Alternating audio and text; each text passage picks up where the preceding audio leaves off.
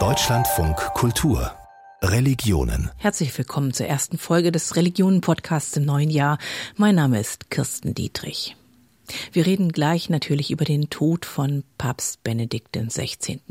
Josef Ratzinger bestieg als Benedikt XVI. im April 2005 den Papstthron in Rom. Im Februar 2013 trat er wieder zurück. Was diese Amtszeit prägt und was von ihr übrig bleibt, darum geht's gleich. Danach reden wir über Kälte, über den konkreten Schutz vor dem Erfrieren, über die Zusammenhänge von buddhistischer Meditation und Kälte und wir reden über den ewigen Winter als religiöses und mythisches Bild von der Bibel bis zu Game of Thrones. Benedikt XVI., der emeritierte Papst, ist tot. Darüber wollen wir natürlich jetzt in Religionen reden, denn Josef Ratzinger, Papst Benedikt XVI., hat über Jahrzehnte katholische Theologie und Kirche mitgeprägt. In Deutschland genauso wie später dann im Vatikan in Rom. Meine Gesprächspartnerin für eine kritische Würdigung dieses Papstes ist Friederike Sittler, Journalistin und katholische Theologin. Herzlich willkommen. Vielen Dank. Als Friederike Sittler in den 90er Jahren Theologie studiert hat, war Josef Ratzinger Präfekt der Glaubenskongregation im Vatikan und damit verantwortlich für die Wahrung dessen, was als rechte katholische Lehre gilt und galt. Und als Journalistin hat Friederike Sittler dann die Zeit des Papstes begleitet. Von Momenten der Begeisterung, gerade in Deutschland, Stichwort Wir sind Papst, bis zu Momenten der B- und Entfremdung und schließlich zum Rücktritt vom Papstamt im Jahr 2013. Friederike Sittler, gibt es einen Moment, der im Rückblick für das steht, was diesen Papst ausmachte? Rein subjektiv betrachtet erinnere ich mich immer sofort an das Jahr 2011 in Berlin im Olympiastadion. Ein Stadion, das ich kannte auch von Katholikentagen, wo Gottesdienste gefeiert wurden mit einer großen Begeisterung und Lebensfreude. Und dieser Papst hatte einen Gottesdienst gefeiert mit weiten lateinischen Passagen und Momenten der Stille und man hörte immer das Klappen dieser Sitze im Olympiastadion in diesem weiten Rund diese Stille, diese Konzentriertheit des Gottesdienstes hat mich komplett irritiert und steht aber für mich auch für diesen Papst, der sehr konzentriert war auf den Gottesdienst, auf den Glauben und weniger auf diese Lebensfreude und auf das Äußere. Ich habe das nochmal erlebt 2012 in Mexiko. Da stand er auf einem Hügel und hat auch einen Gottesdienst gefeiert, der hätte genauso im Petersdom in Rom stattfinden können. Eine komplett westliche Theologie, sehr konzentriert passiert und da standen die Mexikanerinnen und Mexikaner in der Sonne und haben sich wahrscheinlich gefragt, was passiert dir eigentlich gerade da, wo wir sonst oft davon sprechen in der Theologie von einer Inkulturation des Evangeliums, also auch das Zugehen auf Menschen. Das war nicht die Sache dieses Papstes. An ein paar Stationen waren wir ja gemeinsam. Ich erinnere mich an den Weltjugendtag 2005 in Köln. Da war Benedikt XVI. ganz frisch im Amt und er wirkte überwältigt fast schüchtern angesichts der Begeisterung der Jugendlichen, die ja eher an ein Fußballstadion erinnerte. Ja, das war ja auch seine Sache überhaupt nicht. Also der war ja immer auch als Theologe in den Jahren in Regensburg, auch als Bischof in München-Freising und dann als Präfekt der Glaubenskongregation ja eher ein zurückhaltender Mensch, der auch keine Interviews gab. Man kam ja überhaupt nicht an den ran. Und plötzlich war er Papst und das nach Johannes Paul II., dem so verehrten Papst, der so die Menschen gerade als jüngerer Papst noch gewonnen hatte, aber auch in den späten Tagen seines Pontifikats, als er dann auch von den Gläubigen in den Tod hinein begleitet wurde und ja bis heute verehrt wird. Und dann kam dieser schüchterne, intellektuelle, zurückgezogene Mann. Und das Interessante für mich auch war, die ich durchaus der Theologie von Ratzinger sehr kritisch gegenüberstand, immer, wie er dann doch auch gefeiert wurde mit so einem, ja, schüchternen Lächeln, ein ganz anderer Papst. Und das war ja fast schon ikonisch, wie er dann über den Rhein fuhr mit dem Schiff und die Menschen ins Wasser warteten, um ihm näher zu sein sein und er dann winkte und eben, wie gesagt, relativ schüchtern lächelte.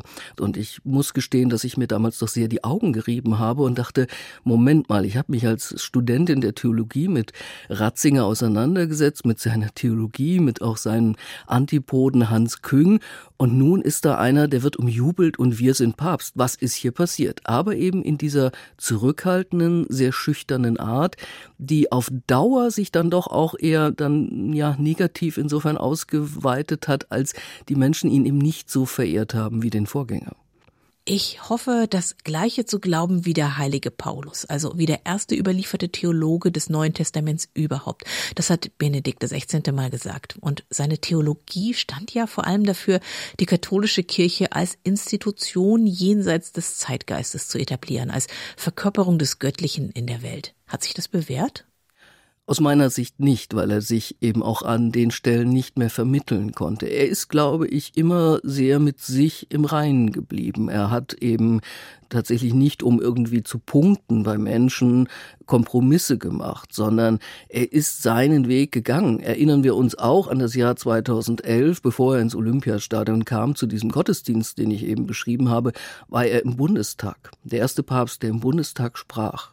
Nun rechneten wir alle mit einer vielleicht gesellschaftspolitischen, theologisch unterlegten Rede. Was hat er gemacht? Er hat eine quasi Naturrechtsvorlesung gehalten.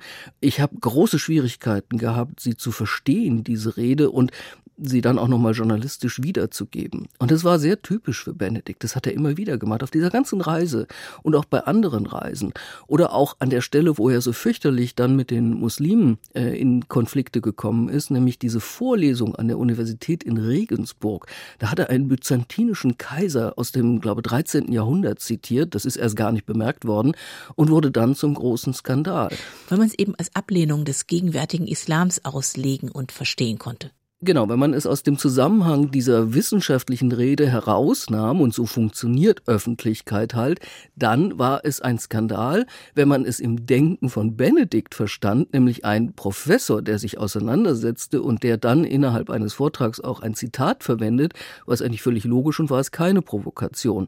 Das hat er aber auch nicht einschätzen können wahrscheinlich und ist auch nicht gut beraten gewesen an diesen Stellen. Man muss allerdings auch dazu sagen, er hat es wieder ausgebügelt. Er ist dann nämlich in die Türkei gefahren und hat da tatsächlich auch wieder Punkte gemacht.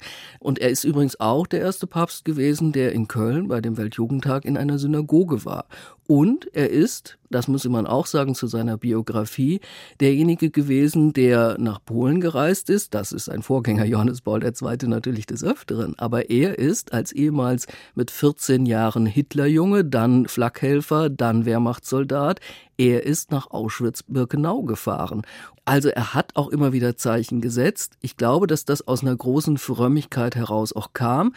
Aber die Frage natürlich, wie hat er jetzt diese Weltkirche auch repräsentiert, hatte sie nach vorne gebracht? Da muss man eben sagen, da ist Franziskus wesentlich zugewandter der Welt und kann dadurch auch mehr Menschen vielleicht wieder von Kirche begeistern, weil er ja nicht nur in diesem sehr theoretischen Konstrukt und sehr glaubensschwangeren Konstrukt Kirche, der Heiligkeit der Kirche unterwegs ist, sondern da viel stärker auf die Leute zugeht. Und Benedikt hat im Grunde immer gesagt, ja, ich sehe schon die Schmutzflecken meiner Kirche, ich sehe auch die Missbrauchsfälle, er hat auch gehandelt, aber er hat dann gesagt, die Heiligkeit dieser Kirche des Glaubens ist größer. Und da hat er den Fokus drauf gelegt. Deswegen diese Konzentriertheit auch auf die Liturgie.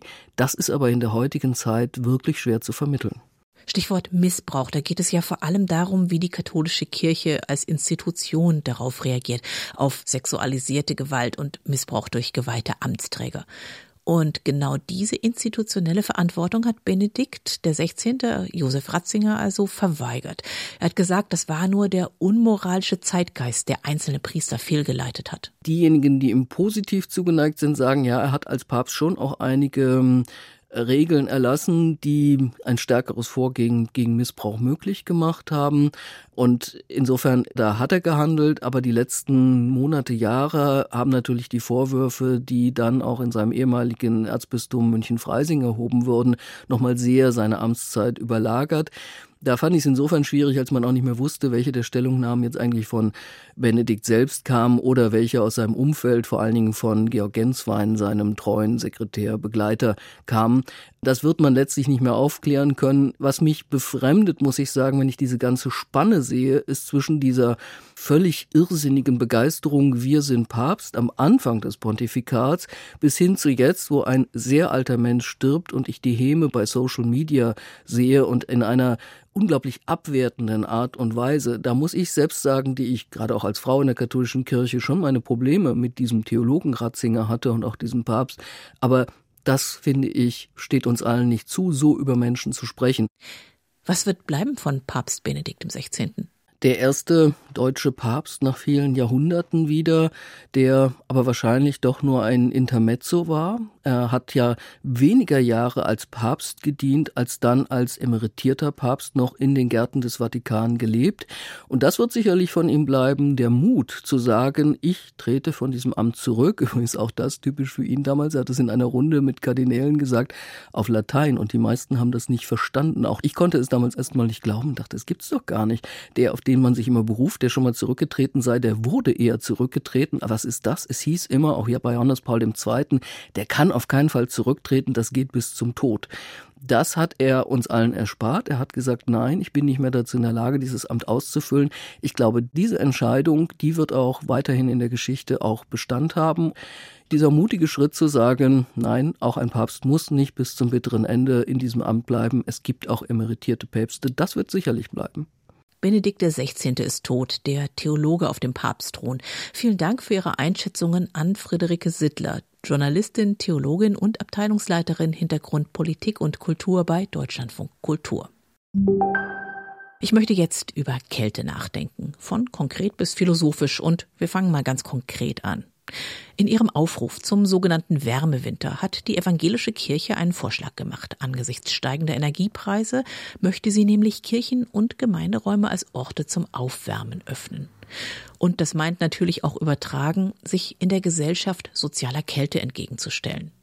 Aktionen wie die Kältehilfe in Berlin machten das schon lange. Es gibt feste Einrichtungen zur Notübernachtung, aber es gibt auch die sogenannten Nachtcafés.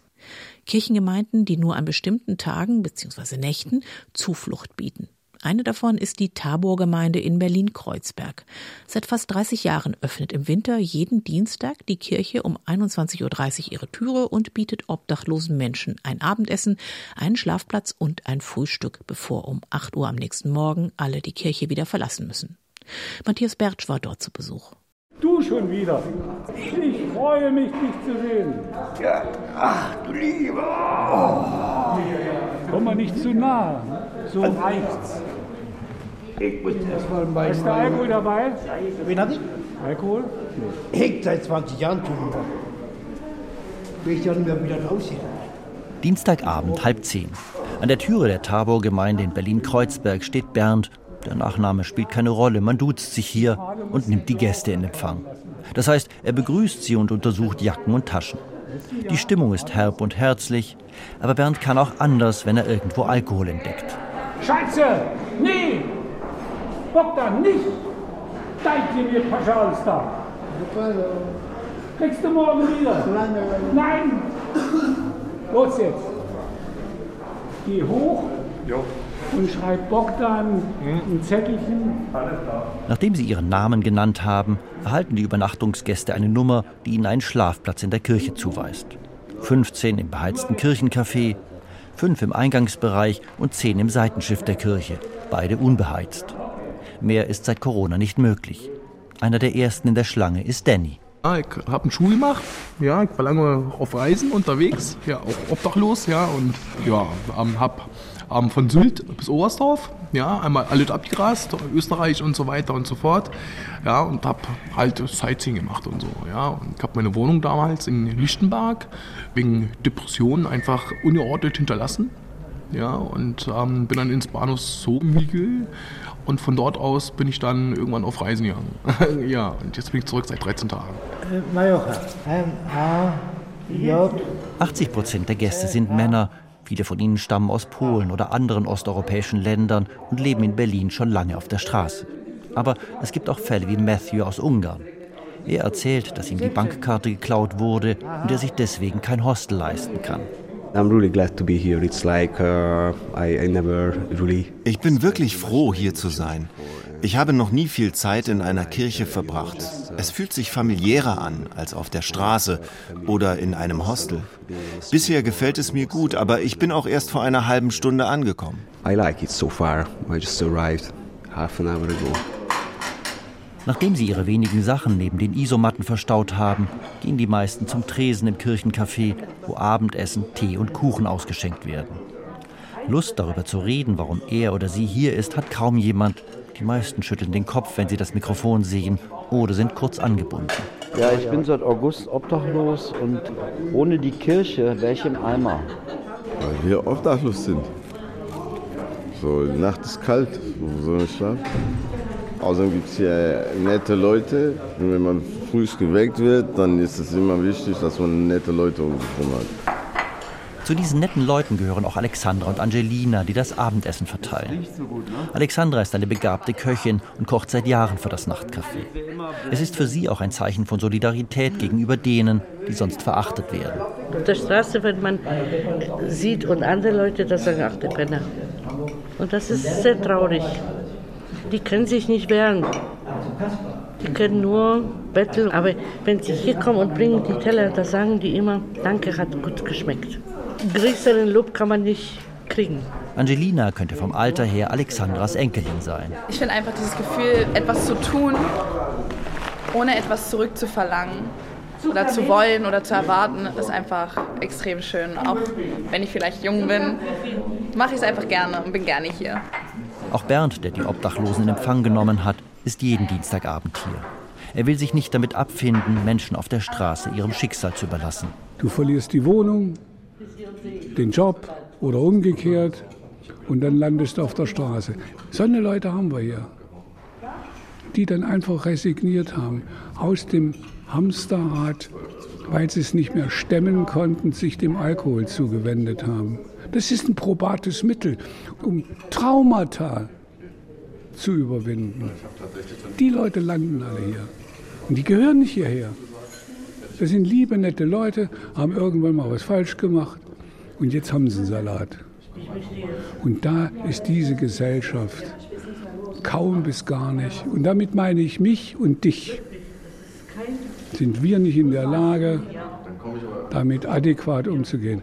Dann kriegst du die Vitamine. Willst du die, das Granulat auch wieder haben für die Leber, das Hebammenherz? Einen Stock höher im Büro der Gemeinde findet inzwischen die ärztliche Sprechstunde statt. Jeden Dienstagabend gegen halb elf kommt ein Arzt in die Kirche und bietet eine kostenlose Untersuchung an, zusammen mit Ursula Krzyszowski. Die Koordinatorin des Nachtcafés hat polnische Wurzeln und dolmetscht, wenn einer der polnischen Obdachlosen behandelt wird. Oft ist auch hier Alkohol im Spiel. Mach's gut. Ja, Schade, ne? Dass er, ähm es gibt immer hm. eine Gelegenheit zu trinken. Hm. Der hat Geburtstag, der hat Geburtstag. Der Wir kennen ihn schon seit wie vielen Jahren? Oh, zehn wahrscheinlich. Ja, er hat eine fortgeschrittene Leberzirrhose auch schon und war vor zwei Jahren todkrank. Also war quitte gelb, hatte so ein Leberversagen und dann hat er aufgehört zu trinken, hat das zwei Jahre durchgehalten und jetzt letztes Jahr ist er rückfällig wieder geworden. Moritz Blunk ist Chirurg, aber hier behandelt er alles, womit die Obdachlosen in die Sprechstunde kommen. Also ganz gemischt mit chronischen Wunden oder Erkältungskrankheiten, Verletzungen, die nicht gut verheilt sind, also Brüche oder was haben wir noch, Ursula? Und dann viel Redebedarf, ja. Und im Winter, also je, je länger der Winter dauert, sind es tatsächlich Erkältungskrankheiten. Fast 30 Jahre gibt es das Nachtcafé in der Tabor-Gemeinde inzwischen. Jeden Dienstag zwischen Anfang Oktober und Ende April. Und obwohl es nur eine kleine Gruppe von Ehrenamtlichen ist, die sich hier regelmäßig engagieren, ist es mehr als nur eines der vielen Projekte der Gemeinde, betont Sabine Albrecht.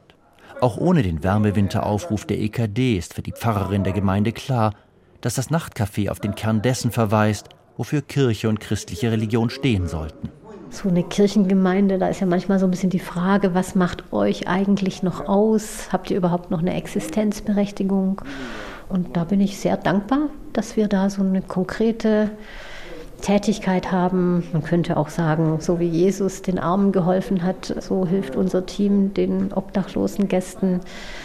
Was du einem Nächsten getan hast, das hast du mir getan, wird ja Jesus in den Mund gelegt. Also so, dass eine Gemeinde so ganz konkret ein Sozialprojekt hat, finde ich sehr hilfreich, auch für so eine Zukunft der Kirche.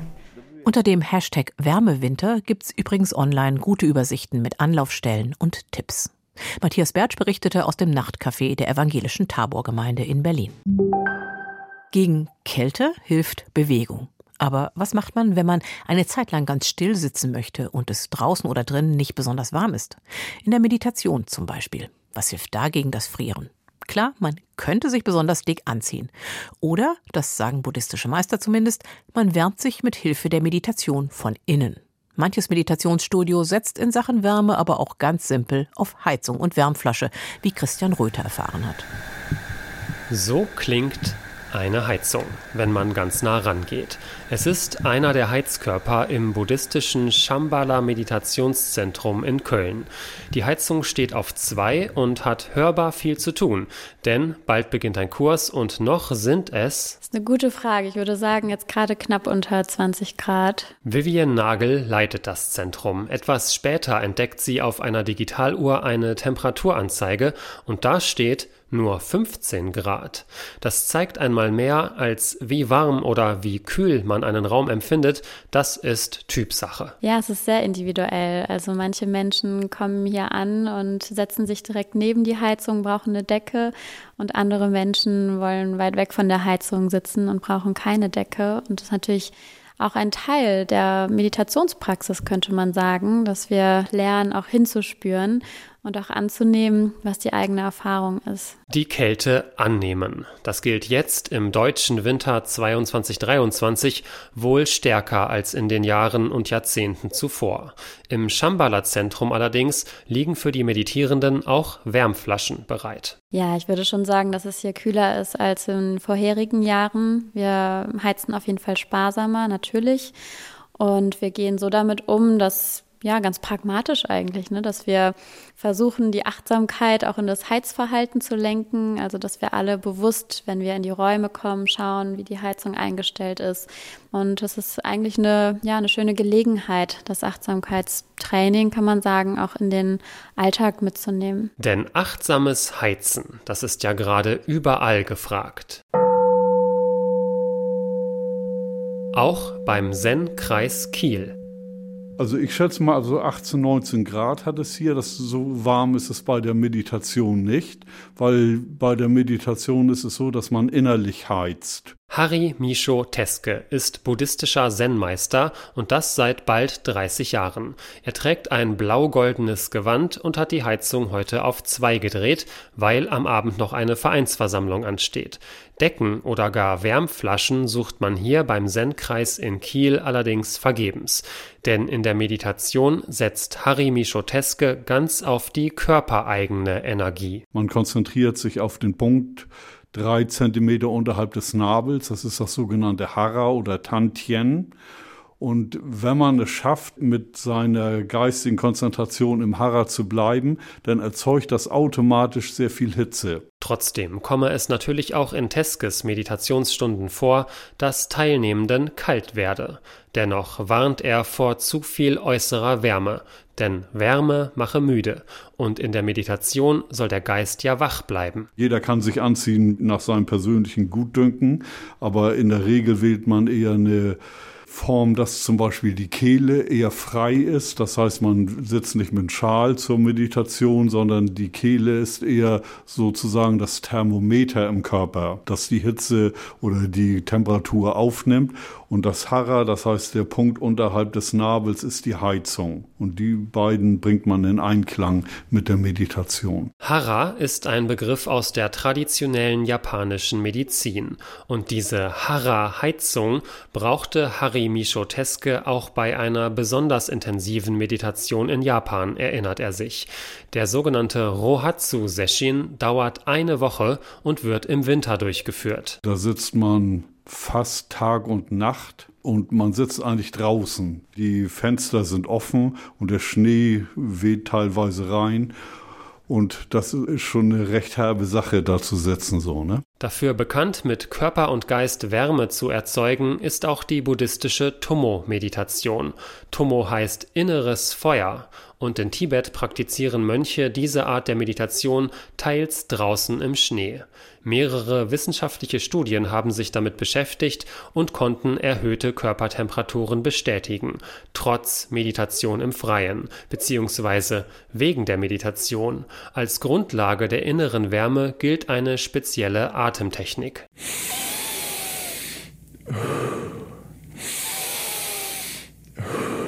Tomo ist eine sehr fortgeschrittene Meditationspraxis. Es gibt sie inzwischen aber auch in einer vereinfachten Populärvariante. Hey guys, I'm the Iceman.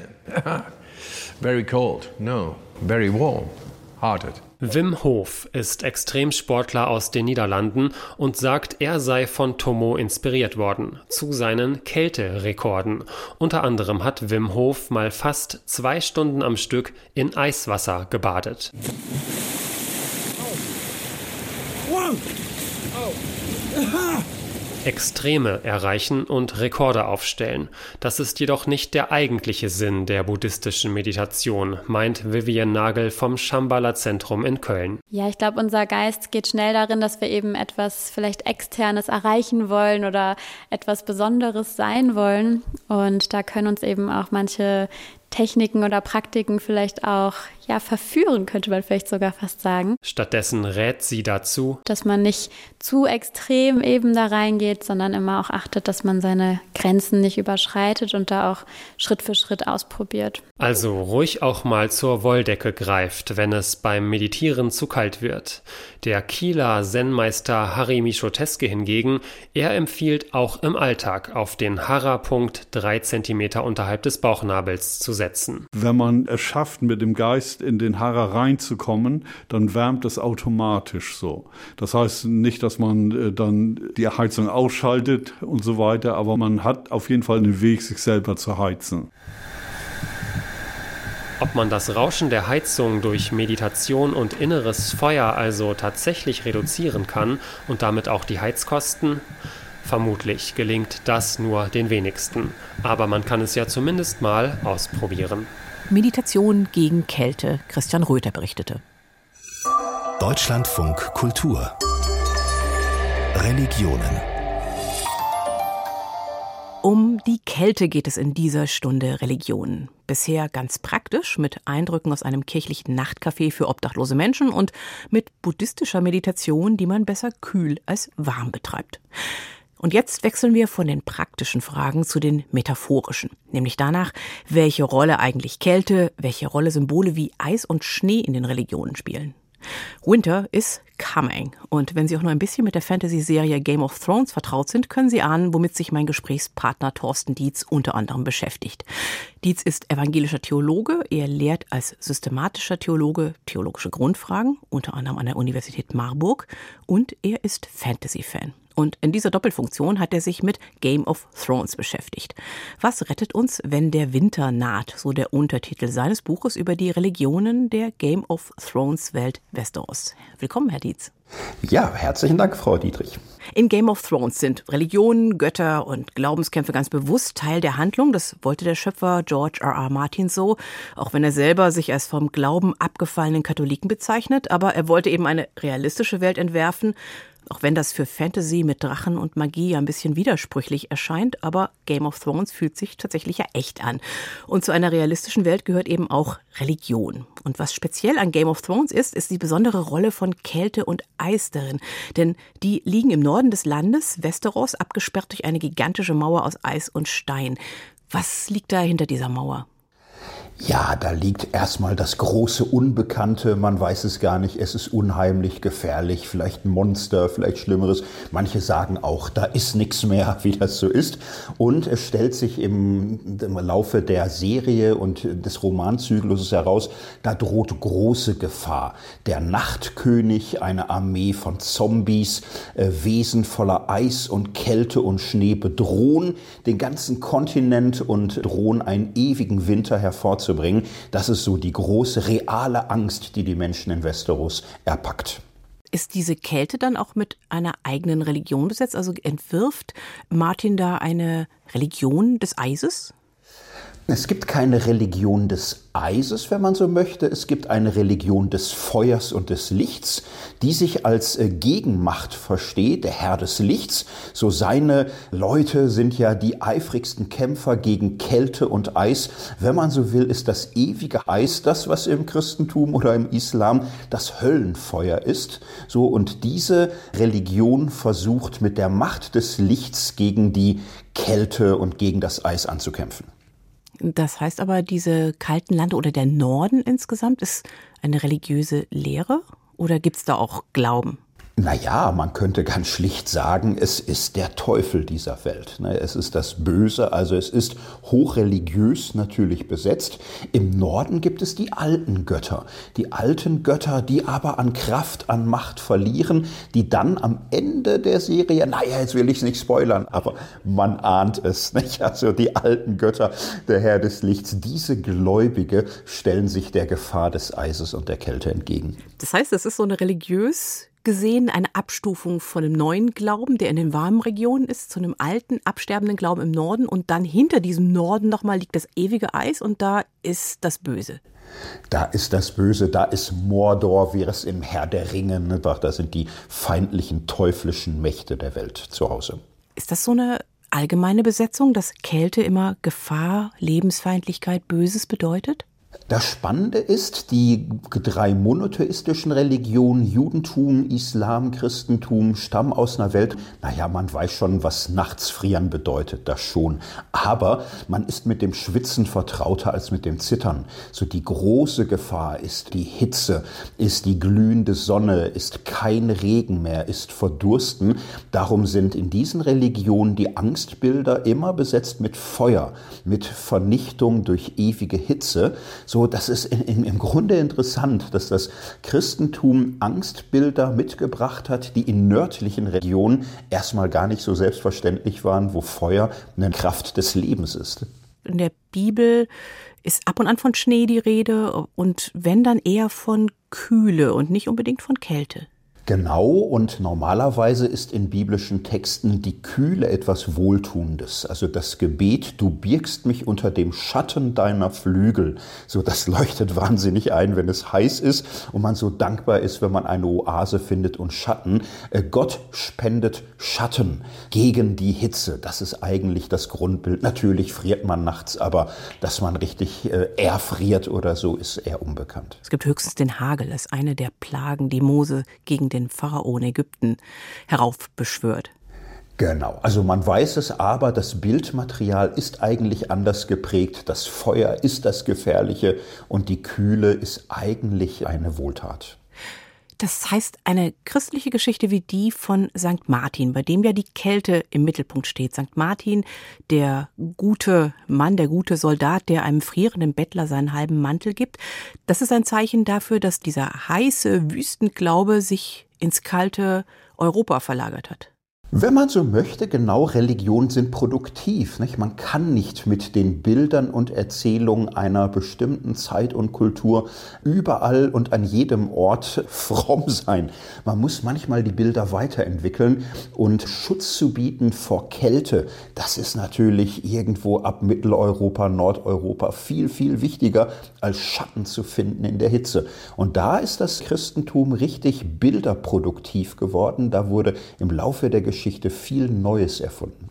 Das merkt man zum Beispiel ja auch in, da sind wir wieder bei der Fantasy, bei einem anderen Fantasy-Roman, der in Winter und Kälte spielt. Der ist ein bisschen älter als Game of Thrones, 50 Jahre ungefähr, nämlich die Narnia-Geschichten von C.S. Lewis. Und da liegt auch zu Beginn das magische Land Narnia unter dem Zauber der weißen Hexe erstarrt in ewigem Winter. Ja, das ist eine wunderbare äh, Geschichte, die zeigt, wie Mythen und Bilder produktiv das nördliche Christentum werden konnte. Hier ist es umbesetzt. Ne? Hier ist, wie schon die Schneekönigin bei Hans Christian Andersen, das Böse, die Kälte, das Eis, der ewige Schnee. So, das ist eigentlich die Gefahr und äh, zeigt, äh, Christentum ist immer im Wandel. Es braucht manchmal neue Bilder. Die Wüstengeschichten leuchten einfach wenig ein, wenn man von Wäldern und Flüssen und Seen umgeben ist. Und C.S. Lewis, aber auch viele Geschichten seit der Romantik zeigen, das Christentum konnte sich gut umstellen auf das Böse als Eis, Kälte und Schnee. Die Eiskönigin von Hans Christian Andersen haben Sie ja gerade schon angesprochen. Die zielt dann doch wirklich aufs Herz, ja, dieses Bild des kalten Herzens.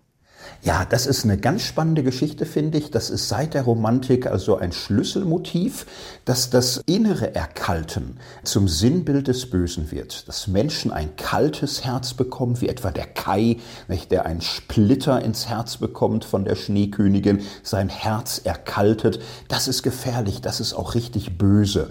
So, und wenn man sich das jetzt mal anschaut, das gibt's so nicht in der Bibel, so die Kälte als Bild des Teufels oder des Bösen. Es gibt aber etwas anderes beim Propheten Hesekiel. Der warnt vor einem steinernen Herz. Das steinernde, harte Herz, das ist das verschlossene, lieblose Herz.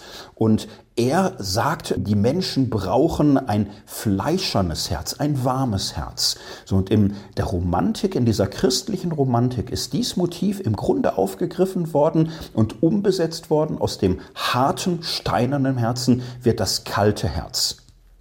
Vor einer Woche ist in der christlichen Welt Weihnachten gefeiert worden. Ist Weihnachten sowas dann wie die Gegenmacht gegen diese Kälte, gegen die Eiseskälte? Also in den Narnia-Romanen klagt eine Figur, dass es immer Winter sei und niemals Weihnachten.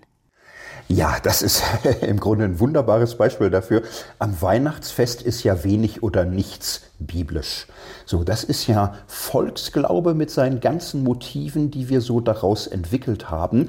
Und der europäische Weihnachtsvolksglaube macht äh, Winter als etwas Gefährliches, als etwas Bedrohliches. Man sieht so vom geistigen Auge Maria und Josef durch Eis und Schnee zittern und finden keinen Raum in der Herberge. Sie sind immer dick angezogen in den Krippenspielen. Und Gott bringt Licht in die Welt. Das Jesuskind steht für Licht, steht für Wärme, darum ganz viele Kerzen, dass das Licht, dass die Wärme stärker ist als Eis und Schnee. Das verbinden wir mit der Weihnachtsbildsprache.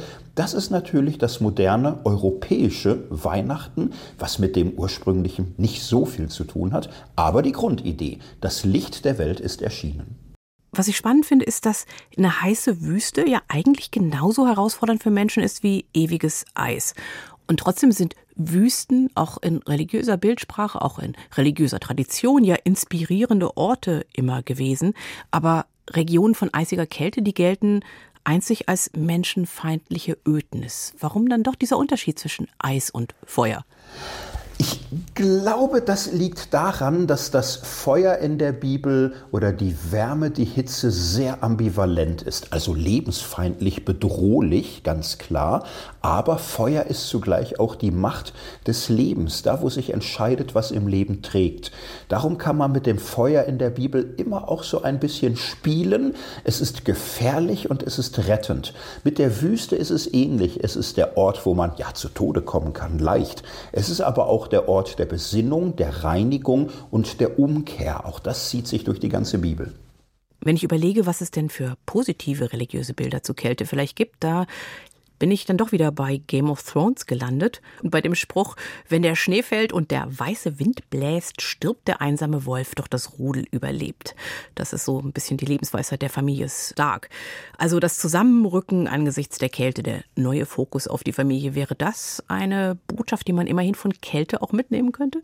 Ja, absolut. Und dann funktioniert Kälte wie Wüste. Die Kälte lehrt dann, sich auf das Wesentliche zu besinnen. Was trägt, wenn der Wind Winter kommt? Das ist eine ganz gute Frage. Die können alle Menschen gut vertragen. Der Winter kommt, aber wenn man geistig rege bleibt, dann kann man ihn auch als religiöser Mensch überstehen. So würde ich mal übersetzen, wie sich Thorsten Dietz aus theologischer Perspektive mit Schnee, Eis und Kälte auseinandersetzt. Ganz herzlichen Dank Ihnen. Ja, danke schön, Frau Dietrich.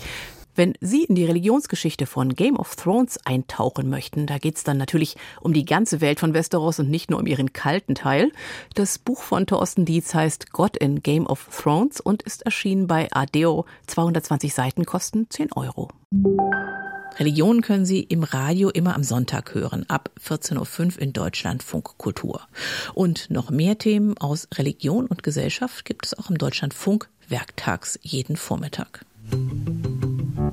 Die Corona-Pandemie hat meines Erachtens eine Grenzsituation unseres Menschseins gestiftet und uns mit der Fraglichkeit unseres Menschseins zunächst mal konfrontiert. Tag für Tag. Das Magazin über die religiösen, ethischen und anderen Zusammenhänge des Weltgeschehens. Die Gerechtigkeit ist der Glaube eines Staates und Ungerechtigkeit ist sein Unglaube. Montag bis Freitag um 9.35 Uhr im Deutschlandfunk. Und jederzeit in der App DLF Audiothek. Theologisch gesprochen, was da Priester gemacht haben, ist Verrat am eigenen Glauben.